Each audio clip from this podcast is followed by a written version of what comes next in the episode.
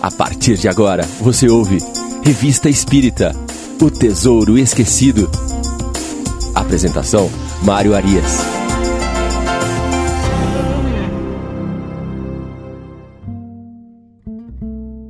Olá, amigo ouvinte da Rádio Idefran. Eu sou Mário Arias e este é o programa Revista Espírita O Tesouro Esquecido. Chegamos hoje ao nosso programa de número 33. Vamos entrando nos artigos finais do mês de setembro de 1858. Temos aqui, finalizando esta edição da Revista Espírita, três artigos diferentes, com temas bastante diferentes, que nós vamos aqui analisar no programa de hoje, mas que nos dão uma visão clara do rumo que Kardec é, dava neste primeiro ano à revista espírita. Ele buscava trazer esses assuntos, diversos temas bem distintos, é, sendo colecionados aí, ou de revistas, é, de jornais, espalhados pelo mundo todo, temas que eram enviados pelos leitores, né, pelos adeptos da doutrina espírita naquele momento, e que ele buscava, a partir da exposição desses temas, trazer os ensinamentos, os conhecimentos até então adquiridos nesta que era a consolidação da doutrina espírita. Estávamos aí com pouco mais de um ano do lançamento de O Livro dos Espíritos. Então era uma doutrina que tinha muito a mostrar, tinha muito a descobrir, a trabalhar antes de se consolidar. O primeiro artigo que nós vamos trabalhar no programa de hoje é, chama-se Os Talismãs medalha cabalística. Ele começa da seguinte forma: O Sr. M tinha comprado num antiquário uma medalha que se lhe afigurou de notável originalidade. Era do tamanho de um escudo de seis libras. Tinha o aspecto da prata, posto que um pouco oxidada. Sobre as duas faces há uma porção de sinais gravados em baixo relevo entre os quais se notam os planetas, círculos entrelaçados, um triângulo, palavras ininteligíveis e iniciais em caracteres vulgares. Depois, outras em caracteres bizarros, tendo algo de árabe, tudo disposto de modo cabalístico à maneira dos livros de magia.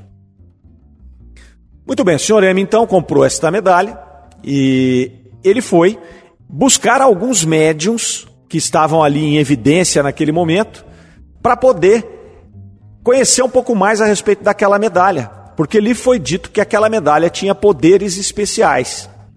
E é interessante porque ele interrogou uma médium, chamada aqui na revista por senhorita J, era uma médium sonâmbula, é, e ela disse a ele que ela era composta de sete metais e que ela havia pertencido a Gazote e que ela possuía um poder especial de atrair os espíritos e facilitar as evocações. Ele vai depois falar com outro médium, o senhor Kaldenberg, e esse aí é interessante porque ele dizia ter recebido é, como médium uma mensagem da própria Virgem Maria. Ele já disse diferente, disse que, medalha, que aquela medalha era uma coisa maléfica, própria para atrair os demônios. Então ele já deu uma perspectiva mais sombria àquele talismã, aquela medalha. Depois ele vai para outra médium, que é a senhorita Gundelstub. É, essa daqui já vai dizer a ele que a medalha tinha uma virtude magnética e que ela poderia provocar sonambulismo. Ele então, o senhor M, pouco satisfeito com essas informações que ele havia colhido, três informações diferentes, com três médiums, ele procura Kardec apresenta a medalha e pede a Kardec a sua opinião. Né? E aí Kardec vai escrever na revista: Os espíritos são atraídos ou repelidos pelo pensamento e não por objetos materiais, que nenhum poder exercem sobre eles. Em todos os tempos, os espíritos superiores condenaram o emprego de signos e de formas cabalísticas e todo espírito que lhes atribui uma virtude qualquer, ou que pretende dar talismãs que denotam magia, por aí revela a própria inferioridade. Quer quando age de boa fé e por ignorância, levado por antigos preconceitos terrenos de que ainda se acha imbuído, quer quando conscientemente se diverte com a credulidade como um espírito zombeteiro. Um pouco à frente no artigo, vai dizer: quem quer que tenha estudado a natureza dos espíritos não poderá racionalmente admitir sobre eles a influência de formas convencionais, nem de substâncias misturadas em certas proporções. Seria renovar as práticas do caldeirão das feiticeiras, dos gatos pretos, das galinhas pretas e de outras secretas maquinações. Já o mesmo não se dá com um objeto magnetizado, pois, como se sabe, tem o poder de provocar o sonambulismo ou certos fenômenos nervosos sobre a economia orgânica.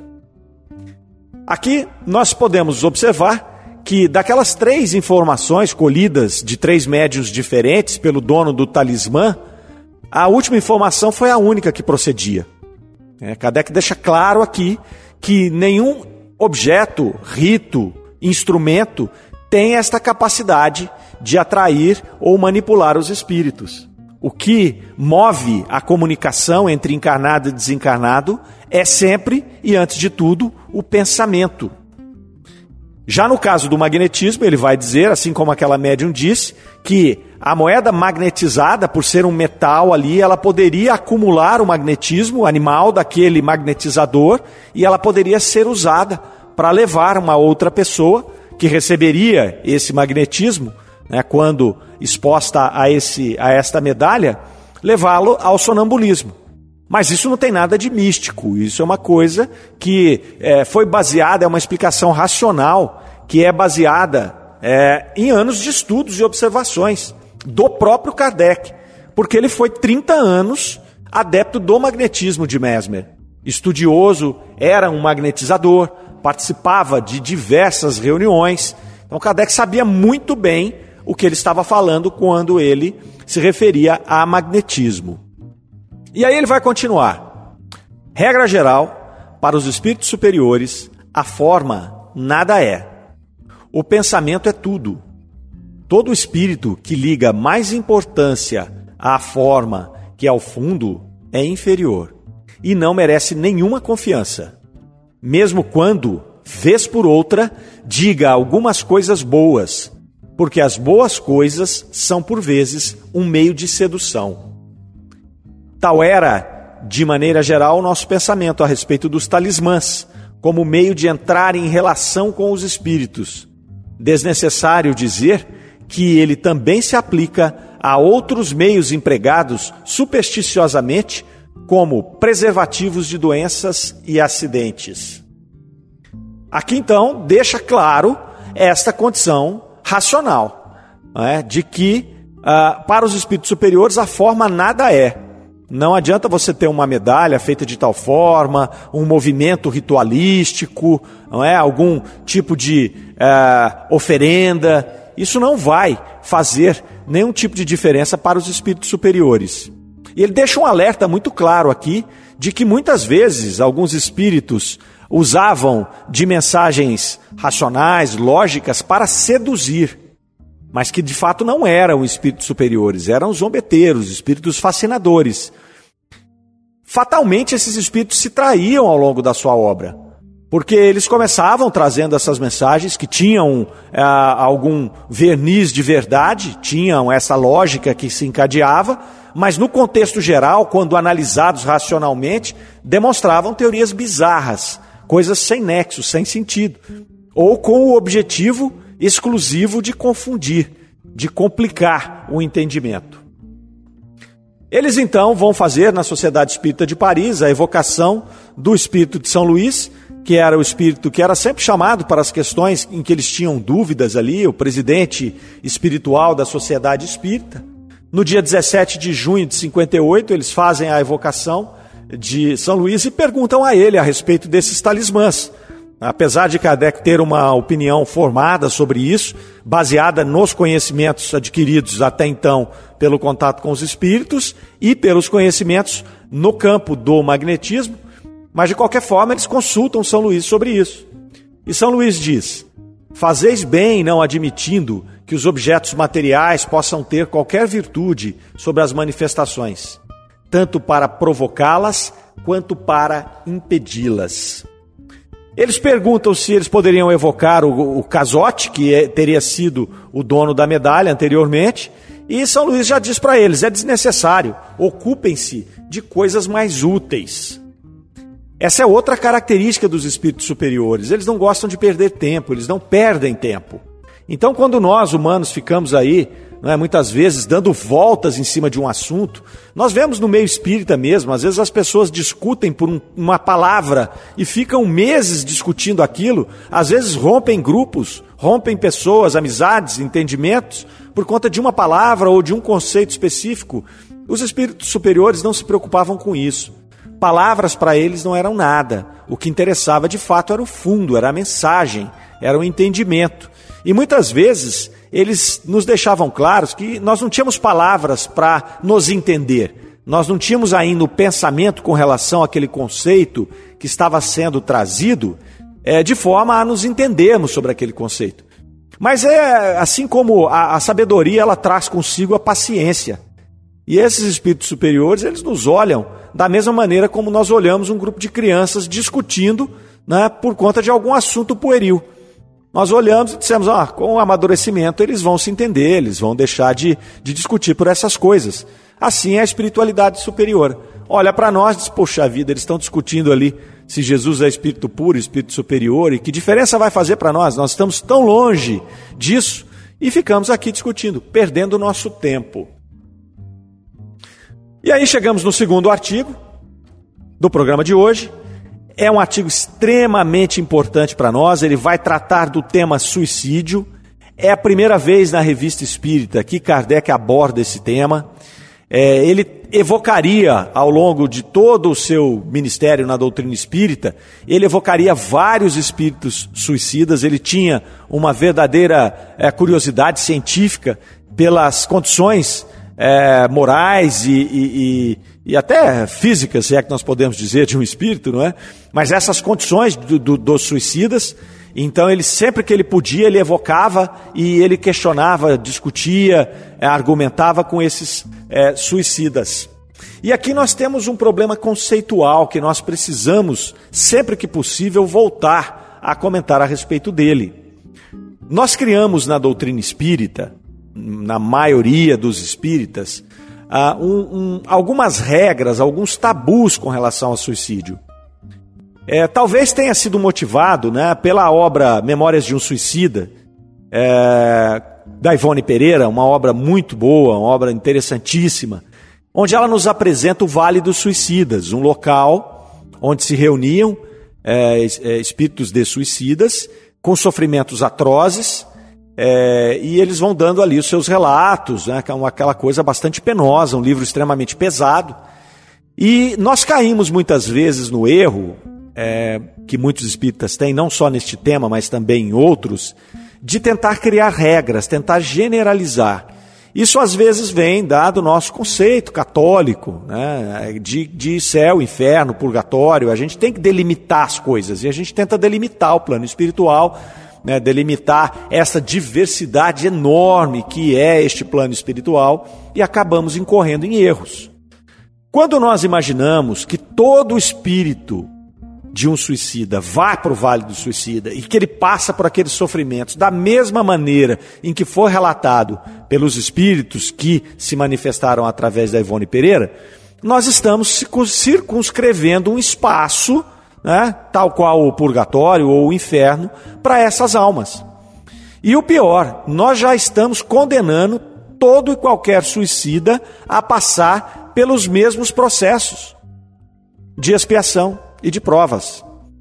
E nós vemos na obra de Kardec, para falar só a obra de Kardec, nós temos outros exemplos que nós não vamos entrar aqui neste momento, mas em outra oportunidade nós, nós mencionaremos. Só na obra de Kardec, nós temos vários, muitos casos de comunicações de suicidas e cada um em um estágio de sofrimento, de entendimento, de perturbação. Nós não temos esses espíritos é, relacionando a sua condição com um vale de suicidas, com um sofrimento atroz, é, falando que ele vai ter que ter 30 encarnações é, de sofrimento é, é, com o seu corpo físico deteriorado, para poder é, conseguir equilibrar esse trágico momento da sua existência. Nós temos uma variedade de situações. E nós vamos ver este primeiro caso aqui, e dentro dos outros casos a gente vai conversando mais sobre isso, porque é um tema importante. Na doutrina espírita, nós temos que ter em mente que a regra é que não há regras. As situações são as mais diversas. Nós somos espíritos que vão desde espíritos ainda primitivos, lá no início do nosso desenvolvimento espiritual, até espíritos que estão chegando na segunda ordem e uns muito raros da segunda ordem que estão entre nós. E esse degrau evolutivo ele é gigantesco.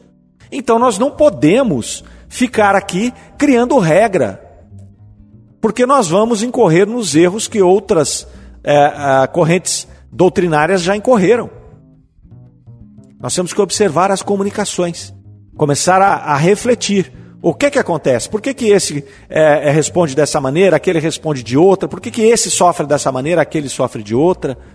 Senão nós começamos a ter a doutrina espírita, ao invés dela ser consoladora, ela acaba sendo uma, uma doutrina que leva o desespero para as pessoas. Como é que nós vamos consolar a mãe de um suicida, por exemplo, dizendo: não, tá tudo bem, Deus é muito bom, mas olha, ele está lá no Vale dos Suicidas, sofrendo horrores. Ele vai sofrer por 100 anos lá no Vale dos Suicidas. Depois ele vai reencarnar umas 30 vezes sem os braços, sem as pernas, sem os olhos, é, todo deformado. Mas aí depois, um belo dia, ele vai começar a evoluir de novo. Isso é desesperador. E o pior de tudo não é verdade, não reflete a verdade. Basta analisarmos as inúmeras comunicações de espíritos suicidas.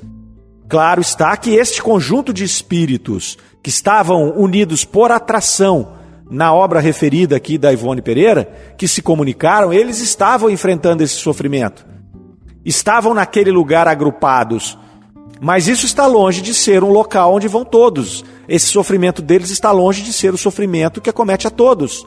O tempo em que passa alguns desses espíritos que, se comunicaram também não reflete o tempo de todos os espíritos. Nós temos exemplos de espíritos que desencarnam pelo suicídio hoje e daqui três anos estão encarnados.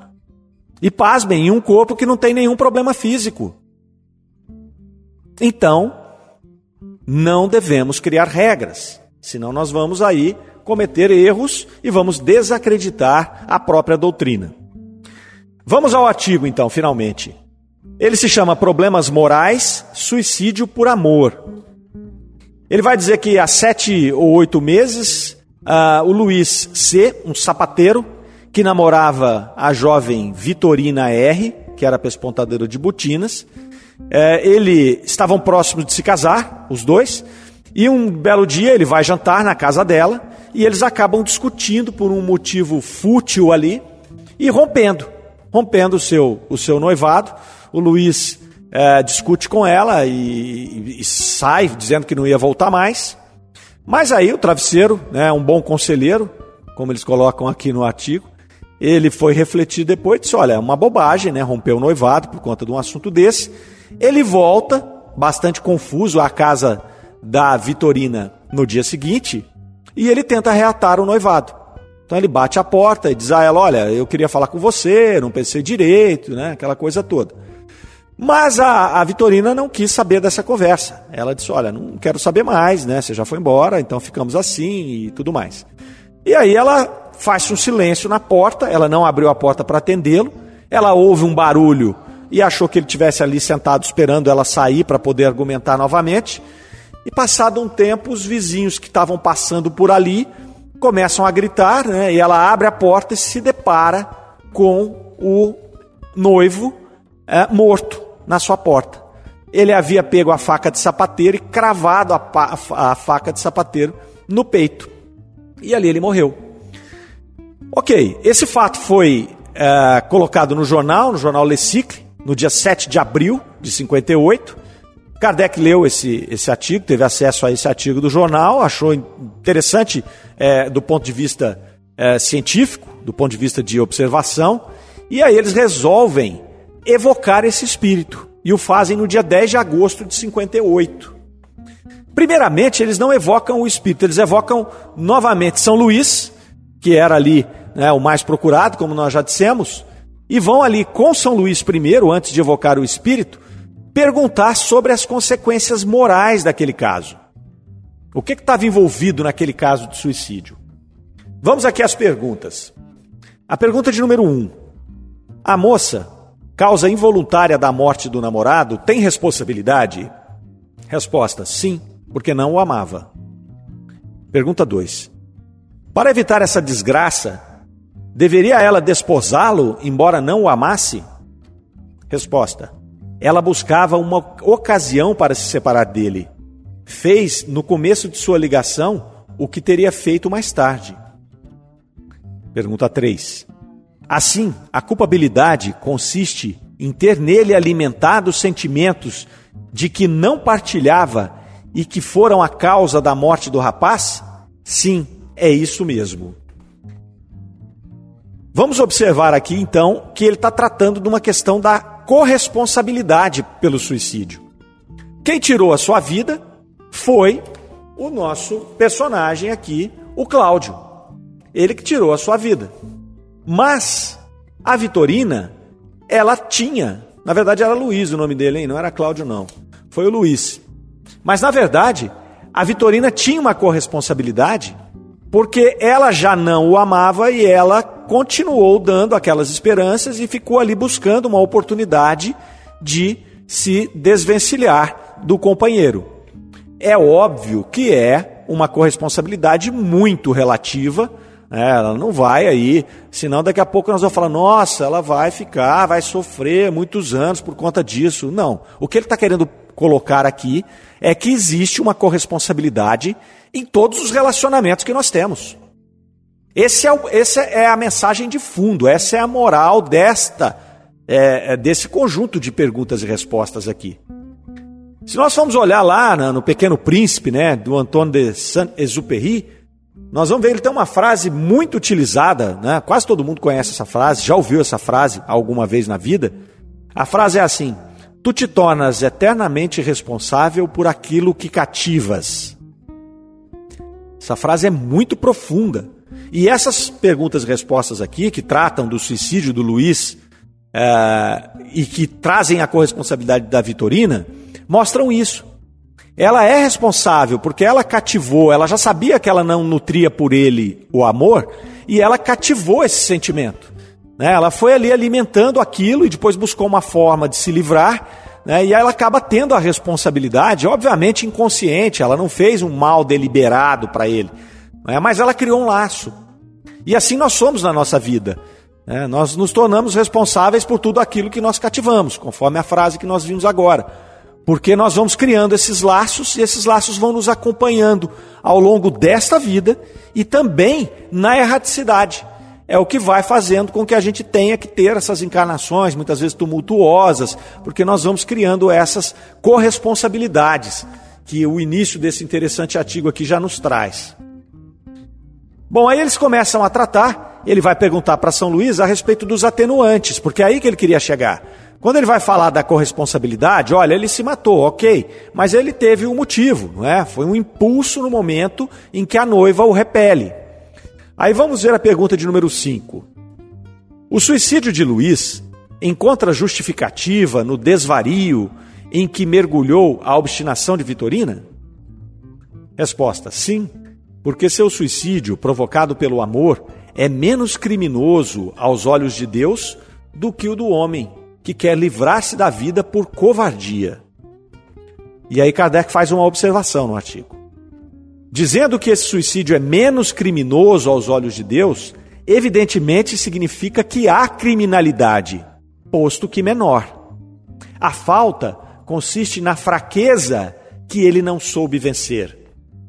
Então aqui fica claro para nós, tanto pela resposta de São Luís como pelo, pela observação de Kardec, que o suicídio de fato é um ato criminoso, entre aspas, porque é um ato de abreviar a sua existência e é um ato que ele vai trazer é, consigo consequências. Mas que, como em tudo na vida, e com a bondade divina isso ainda é muito maior do que na nossa é, reles concepção humana, existem os atenuantes. Nesse caso, ele agiu por impulso, ele agiu por aquele sentimento de amor que ele nutria por ela ali, né, ou, ou pensava nutrir, e foi uma atitude treslocada. Então, isso é um atenuante, que ele vai dizer aqui. É, é menos grave do que se ele tivesse feito isso por mera covardia. E aí sim, nesse momento, eles vão evocar né, o Luiz para poder fazer as perguntas e compreender qual era o estado dele. Nesta evocação de Luiz, a pergunta número um: Que pensais da ação que praticastes? A resposta: Vitorina é uma ingrata. Errei em matar-me por ela, pois ela não o merecia. Então ela não vos amava? Resposta: Não. A princípio pensou que sim mas estava iludida. A cena que fiz abriu-lhe os olhos. Depois sentiu-se feliz com esse pretexto para desembaraçar-se de mim. Olhem a pergunta 3, que interessante. E vós a amáveis sinceramente? Eu tinha paixão por ela. Acredito que era apenas isso. Se eu a amasse com puro amor, não teria querido magoá-la. Porque ele se matou para magoá-la naquele momento ali, naquele momento impensado dele, que ele cravou a faca no peito, ele queria, na verdade, atingir a Vitorina. Né? Se você não me quer, eu vou te mostrar que você vai sofrer. Depois ele viu que isso era em vão. Né? E vejam a pergunta número 4. Se ela soubesse que realmente queríeis matar-vos, ela teria persistido na recusa? Resposta: Não sei. Não creio, pois ela não era má. Entretanto, teria sido infeliz. Para ela, foi melhor assim. Aqui nós vemos que ele começa num tom, ele começa num tom rancoroso, falando da noiva, da ex-noiva, e depois, nessa última pergunta, ele já está mais tranquilo. Ele vai dizer: Olha, foi melhor para ela mesmo, porque ela não me amava. Se ela tivesse cedido naquele momento em que ele pediu para voltar e tivesse ficado com ele, ela teria sido infeliz. E ele mesmo reconhece que é, ela não, não, que ela não teria feito isso. Se ela soubesse que ele ia se matar, às vezes ela teria ficado com ele. E é interessante, né, na pergunta número 3, quando eles perguntam se ele a amava, e ele diz: Eu acho que não. Porque de fato, quem ama não quer magoar a outra pessoa. Quem ama de fato respeita a outra pessoa. Então, se ela quer partir, se ela vai ser mais feliz assim, aquele que ama sinceramente, deixa a pessoa partir, porque ele quer, acima de tudo, ver a felicidade desta pessoa. Eu sei que é mais fácil falar do que fazer, não é? é? Eu sou espanhol. O espanhol tem um defeito enorme, típico de espíritos da terceira ordem, que é o ciúme. Então não é muito é, comum, muito fácil para nós termos esse tipo de amor que falamos agora. Não, a pessoa quer ir, você vai deixar partir, você vai desejar tudo de bom, ah, não sei o quê. Isso é muito legal falar, mas nós aqui, espíritos da terceira ordem, sofremos para fazer isso. É natural do nosso estágio evolutivo. É, nós temos que lutar contra isso, trabalhar para melhorar isso, mas é ainda uma característica do nosso planeta, dos seres que aqui estão encarnados. E aí eles passam a tratar das consequências que vão a, a decorrer deste fato. Pergunta número 6. Parece que não lamentais o suicídio, senão porque Vitorina não o merecia. É vosso único sentimento? Resposta: Neste momento, sim. Ainda me acho perturbado. Parece-me estar à sua porta. Sinto, porém, algo que não posso definir.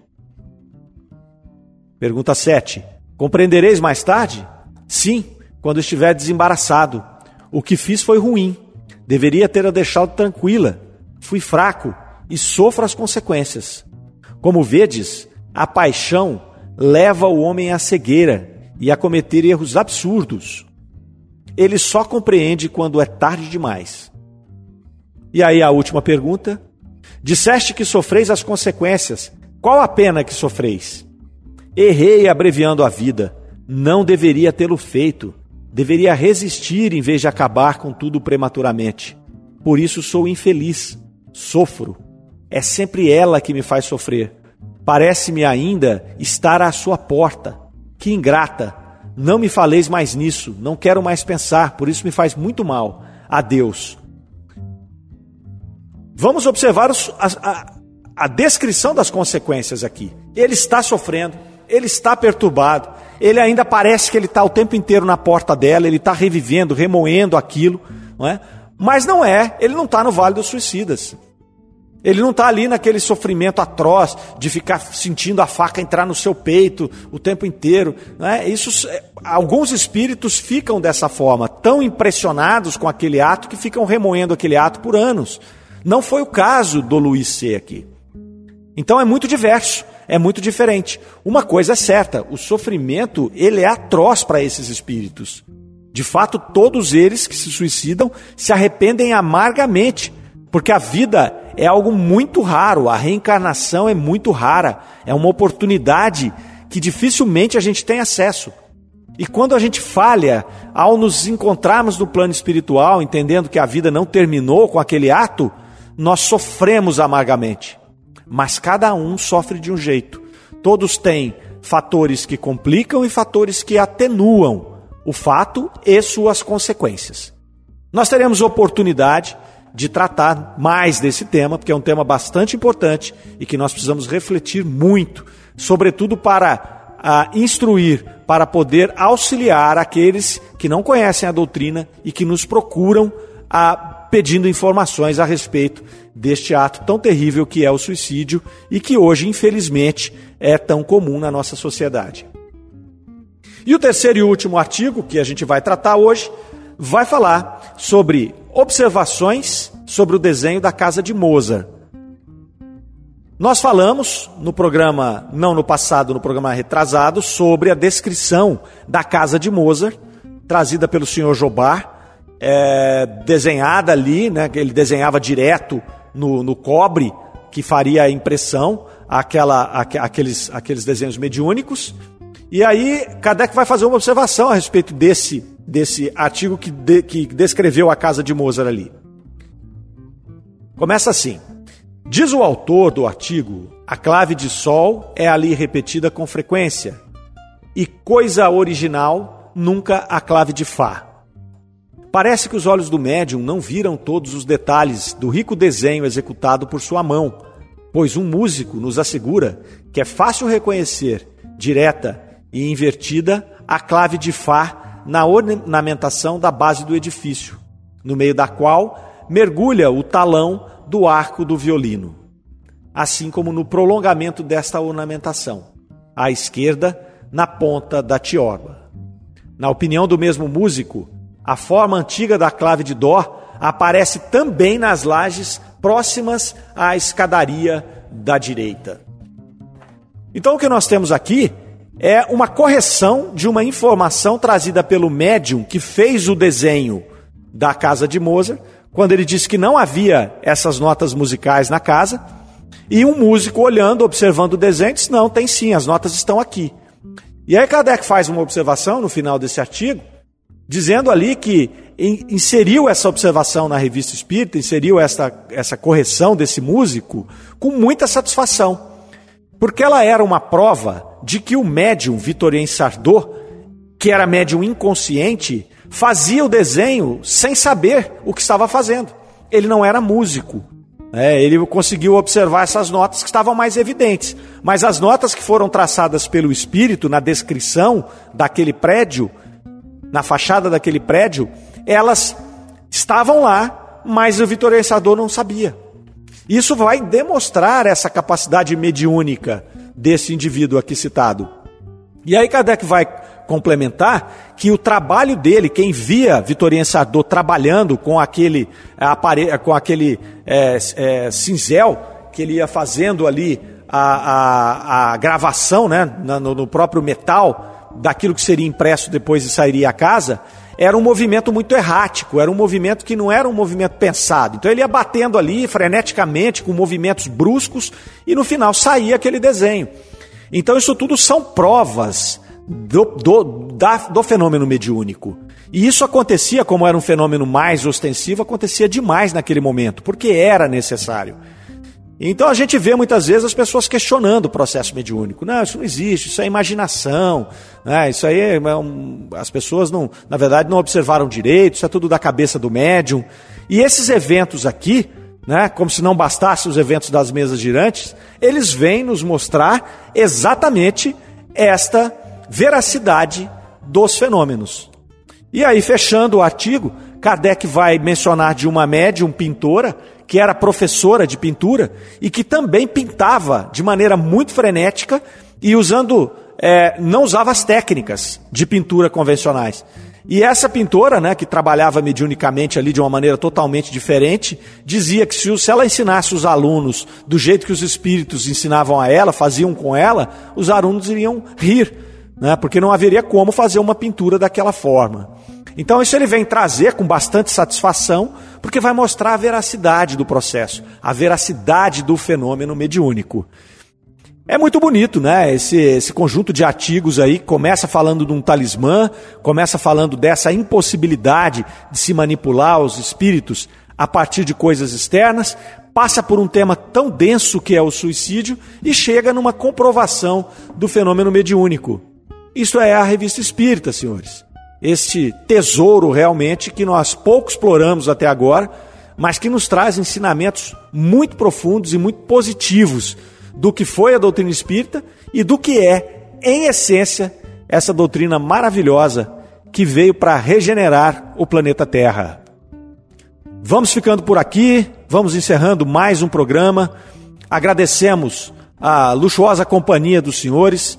É, pedimos para que vocês divulguem esse programa, é, que possam ali entrar no nosso canal do YouTube, compartilhar o programa, deixar o seu joinha, assistir lá no Spotify, ouvir no Spotify, melhor é? poder comentar com as pessoas, porque é, a revista Espírita nos traz grandes ensinamentos. Nós temos que divulgar esses ensinamentos para trazer a doutrina espírita em sua essência e em sua pureza. Um grande abraço a todos, fiquem com Deus, até a próxima semana. Você ouviu Revista Espírita O Tesouro Esquecido.